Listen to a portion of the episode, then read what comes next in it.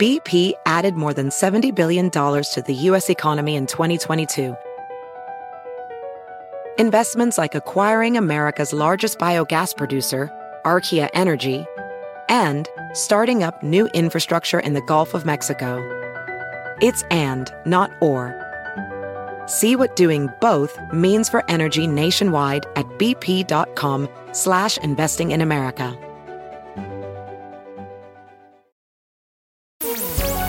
Hola, bienvenidos. Estas son las noticias del día en NTN 24. Hoy el secretario de Defensa de Estados Unidos, el jefe del Estado Mayor Conjunto y del Comando Central comparecieron ante el Comité de los Servicios Armados del Senado y de la Cámara de Representantes por primera vez para responder por la retirada de las tropas de Afganistán el pasado mes de agosto. We helped build a state, Mr. Chairman, but we could not forge a nation. The fact that the Afghan army that we and our partners trained simply melted away, in many cases without firing a shot, took us all by surprise, and it would be dishonest to claim otherwise. Los principales generales contradijeron al presidente Joe Biden al asegurar que aconsejaron dejar 2.500 soldados en Afganistán. El análisis con Evan Ellis, profesor de investigación en el Colegio de Guerra del Ejército de Estados Unidos ahora como ha sido tan mal las cosas, o si todos están intentando apuntar el, dedo de, quién tiene la culpa, quién recomendó, quién entendió, y, y, creo que estamos en el medio de esto. Yo creo que estamos en el mismo cosa en, en Afganistán. O sea, yo creo que la administración de Trump había tomado esa decisión y también la administración de Biden quería alejarnos de esa situación tan costoso, tan problemático, y antes de mm, como inteligencia ambiguo y varias recomendaciones distintas por personas distintas. Entonces, las ganas de, de pensar que, que las cosas no van a salir mal, o sea, como ocurrió también en, en Colombia en 2016, las ganas de tener paz, entonces uno cierra sus ojos y espera lo mejor. Y yo creo que esto es lo que también ocurrió en, en Afganistán. En Brasil, Jair Bolsonaro celebra sus mil días como presidente. Lo hizo con un discurso en clave electoral, acusando de corrupto a Lula da Silva y responsabilizando a los gobernadores de la inflación y el desempleo. ¿Cómo entender sus palabras cuando falta un año para las elecciones?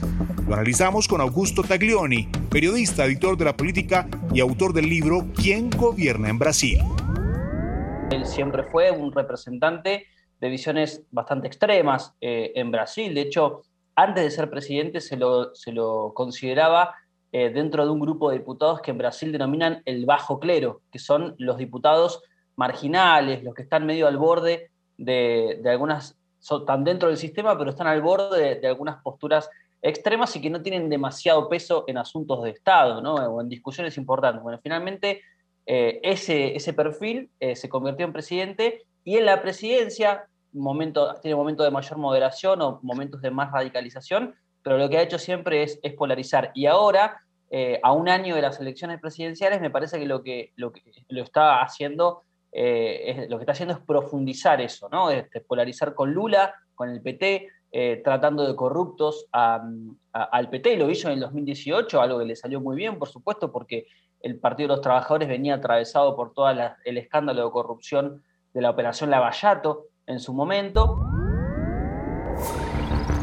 Crece la indignación y el repudio tras los ataques a un campamento de migrantes venezolanos en la región de Tarapacá, específicamente en la ciudad de Iquique. Detractores de Sebastián Piñera lo responsabilizan por el manejo que le ha dado a la crisis migratoria venezolana. ¿Qué debe hacer el mandatario para afrontar esta crisis? El debate con la abogada y especialista en derechos humanos Camila Castillo sin duda que con lo que vivimos lamentablemente el, el sábado eh, pasado fueron actos de xenofobia, ¿no? Y que nos han venido también eh, persiguiendo eh, por parte de algunos grupos de la, de la sociedad desde hace un tiempo. Y una xenofobia y una aporofobia también, ¿no? Porque no molesta cualquier clase de migrante, sino que también molesta ese los actos son en contra del migrante y que además está en condiciones de pobreza. También tenemos la voz del analista de políticas territoriales, Sebastián Millán.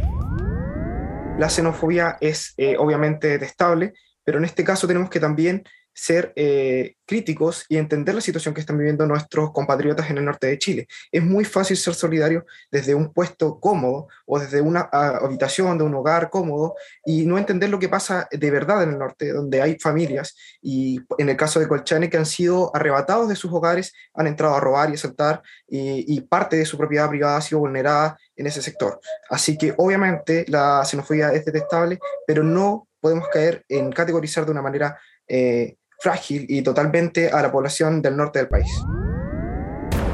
Y el punto final con la doctora en sociología Carolina Stefani.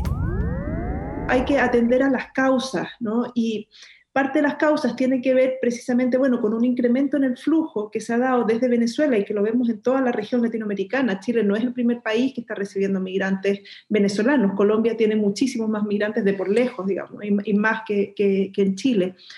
Eh, pero, pero en el contexto de la pandemia y con el cierre de las fronteras, ese flujo que había venido creciendo ya desde hace algunos años se enfrenta con una situación mucho más compleja que es la imposibilidad de entrar de manera regular al país. La Corte Suprema de Justicia de El Salvador juramenta 98 nuevos jueces en medio de una polémica reforma de la ley de la carrera judicial que ha forzado el retiro de más de 200 jueces. ¿Qué busca el presidente Nayib Bukele con esos cambios? ¿Cómo afecta a la separación de poderes? Se lo preguntamos a Leonor Arteaga, directora del programa de lucha contra la impunidad de la Fundación para el Debido Proceso. Esta iniciativa para reformarla debe venir de la Corte Suprema de Justicia, es decir, de acuerdo con la Constitución de El Salvador, que es la ley eh, máxima, la ley que todos y todas deben respetar, incluyendo al presidente, esta constitución dice que es la eh, Corte Suprema de Justicia la que debe eh, proponer reformas a la Asamblea Legislativa. Eso no pasó en este caso. Las reformas fueron eh, propuestas directamente por la misma Asamblea Legislativa y, y específicamente por el partido político del presidente. también existe otra institución que se encarga de investigar la conducta de jueces y juezas, que se llama Consejo Nacional de la Judicatura. Por tanto, si el presidente eh, tenía un ánimo, quería hacer un intento serio eh, por atacar la corrupción, debió eh, trabajar de la mano con el Consejo Nacional de la Judicatura y con la Corte Suprema de Justicia. Si te gustó este podcast, puedes buscar más de nuestro contenido en nuestra página web www.ntn24.com. En NTN24 tenemos una red de corresponsales en las Américas que nos permite tener acceso de primera mano a toda la información y hacer análisis sobre los eventos más importantes de la región. Qué gusto estar con ustedes. Mi nombre es Hugo Vecino, en Twitter arroba Hugo Vecino. En el podcast de NTN24 te informamos y te acompañamos. Across America, BP supports more than 275,000 jobs to keep energy flowing. Jobs like updating turbines at one of our Indiana wind farms and producing more oil and gas with fewer operational emissions in the Gulf of Mexico. It's and, not or. See what doing both means for energy nationwide at bp.com slash investing in America. I'm Chris Hahn, the Aggressive Progressive. Check out a new episode of the Aggressive Progressive podcast every Tuesday. You know, the election is heating up just as the year is winding down. Stick with me. I'll tell you the truth as I see it. Download the Aggressive Progressive on Pandora or wherever you get your podcasts.